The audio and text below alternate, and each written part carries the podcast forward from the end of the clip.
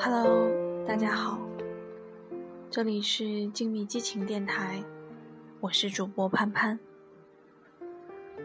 高晓松有句名言：“生活不止眼前的苟且，还有诗和远方的田野。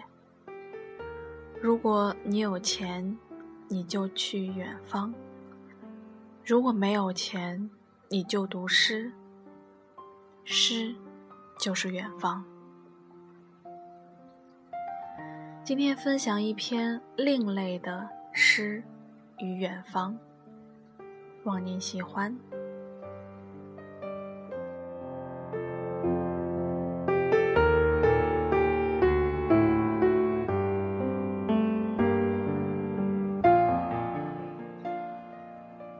哥，吃晚饭了吗？现在打电话是不是打扰你了？我我说，你真打扰到我了。我怎么样才能让你相信我是个穷人？目前我不会考虑买你们的铺子，原因很简单，因为我没有钱。我正准备挂电话，那个售楼小姐说：“哥。”你只要能说服我，或者让我相信你是个穷人，我以后就不给你打电话了，好吗？因为我的感觉告诉我你是个有钱人，而且你的电话号码很特殊，是花钱选的吧？我说，这个与你有关吗？你这样推销铺面，真的弄得人挺烦的，求求你放过我好吗？最近，我让这个售楼小姐弄得很抓狂。一个月里面，她隔三差五就给我打个电话，打电话时间一般是傍晚的时候。她第一次给我打电话时，她说：“先生，最近有买商铺的打算吗？现在在某某交叉口有一个大型的商超，现在投资可以享受现场打折。”一次投资，终身受益哦。我说了一声“不买”，立刻就挂掉了。我觉得我这样的处理方式也没什么不妥的。生活中，我绝大多数的朋友都是这么处理这种推销电话，甚至有些人在睡觉或者说事情的时候被打断，还要骂他们一声。因为我正在查中国历史年代简表。需要集中注意力。过了一个多小时以后，那个售楼小姐又打电话来了。她说：“你竟敢挂我电话，你这样做很不礼貌，你知不知道？你就是不愿意买铺面，也要听人家把话讲完。先生，我觉得你这样不好，所以打电话跟你说一下。”我差点被他给气乐了。我说：“那我对不起你了，现在向你道歉，行吧？我目前没有买铺子的打算。”他说：“你是不是想投资套房？我跟你说，现在套房不能投资了，相当于股市六千点。你如果炒股就知道，六千点是什么概念。”现在已经涨到天花板了，以后会死人的。你现在如果有闲钱，立刻买一个商铺，一铺旺三代。这句话你听说过没有？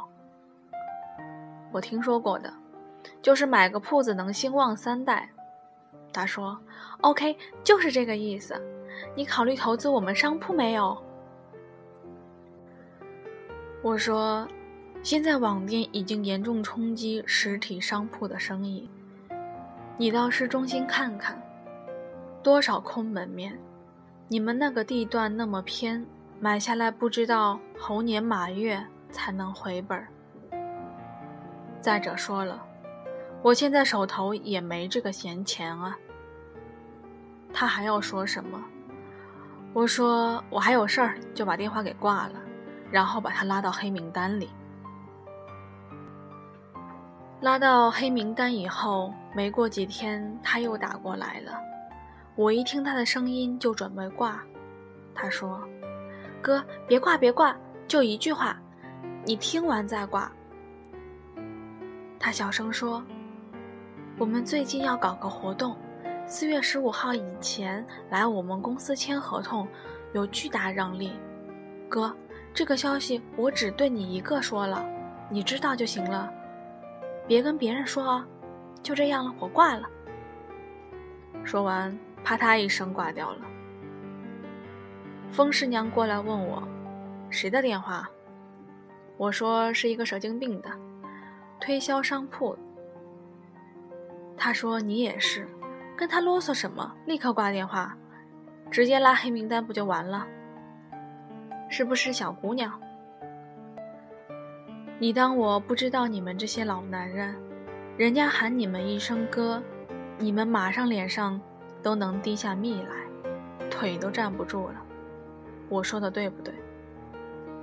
他说我爸就这样，上什么农展会、年货会，人家小姑娘过来一喊：“老先生好，请品尝一下我们水果干吧，尝一下我们糯米圆子吧。”他就每一样都买，两只手都拎不下。我说：“我说我才不是那样的男人呢！”哼，我把他拉黑名单了，但他又用另外一个手机打过来。不信他下次打过来，你跟他说。他说：“我才没这个闲工夫呢。”昨天傍晚。他又换了一个手机打过来，他说：“哥，我跟你说的那个铺面打折，你考虑了没有啊？”我说：“没有考虑。”他说：“那你平常考虑什么？诗和远方？什么？诗和远方？哥，你多大了？你别不是文艺青年吧？”我六八年的，文艺中老年。哎，大叔，你这个岁数弄诗和远方，要不是太早，或者就是太晚了。他接着问我：“大叔，你都喜欢谁的诗呢？诗我不大熟。”我就瞄一眼我书架上的书皮，看到一本孩子的诗集插在里面。我就说，孩子。他说我也喜欢呀。你听我给你念一念。我有一所房子，面朝大海，春暖花开。从明天起，和每一个亲人通信，告诉他们我的幸福。他说，人家孩子都有一所房子。没有房子，你怎么关心粮食和蔬菜呢？真的，你有闲钱的话，不要放在银行里。大叔，你们这些老人家投资理念非常陈旧，钱存在银行里贬值很快的。你知道现在通胀率是多少吗？你现在买个铺面，就说不升值。也把它的价值固定住了。他接着又问外国诗人：“你喜欢谁？”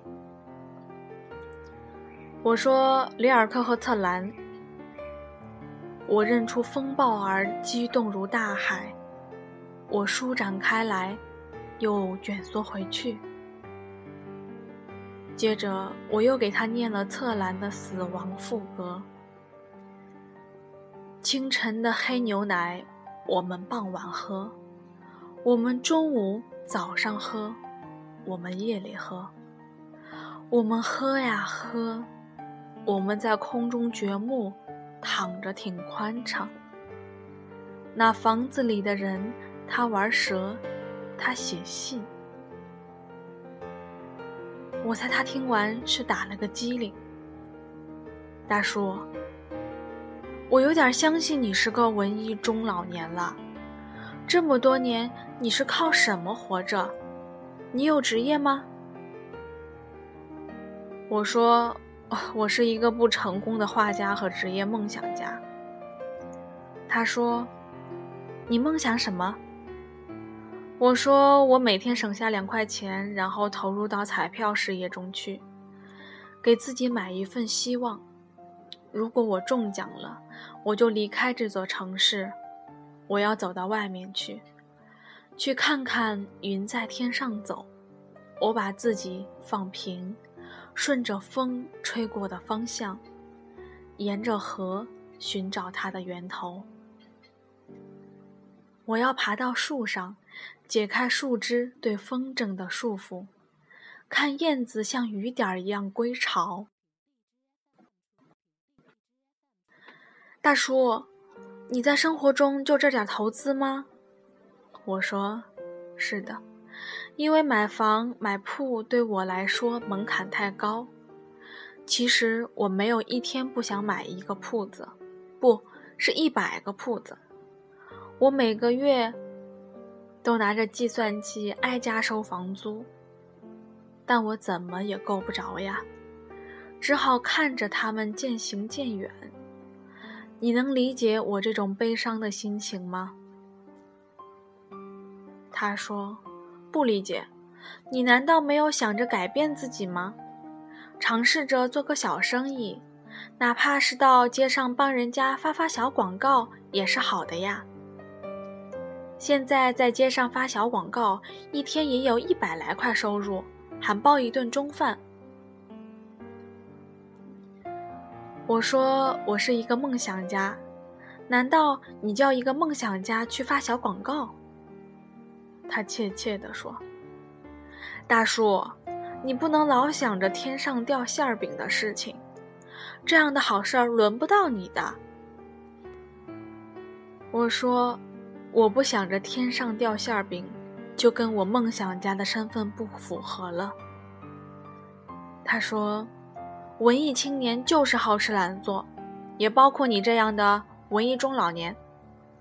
我现在有点相信你是个穷人了。不过跟你聊蛮开心的，什么时候出来我请你喝咖啡？”我看看楼上风师娘种花，喊我上去帮她浇水。我说算了吧，只要你不给我打电话就好了。放下电话，我走到街转角的彩票店，掏出前天买的彩票，对老板说：“帮我对一下，看看有没有中奖。另外，照着原来的号码，照打五注。”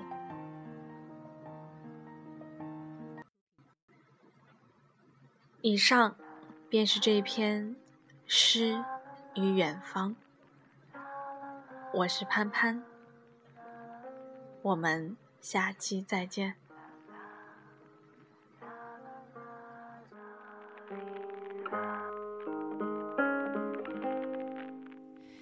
那天。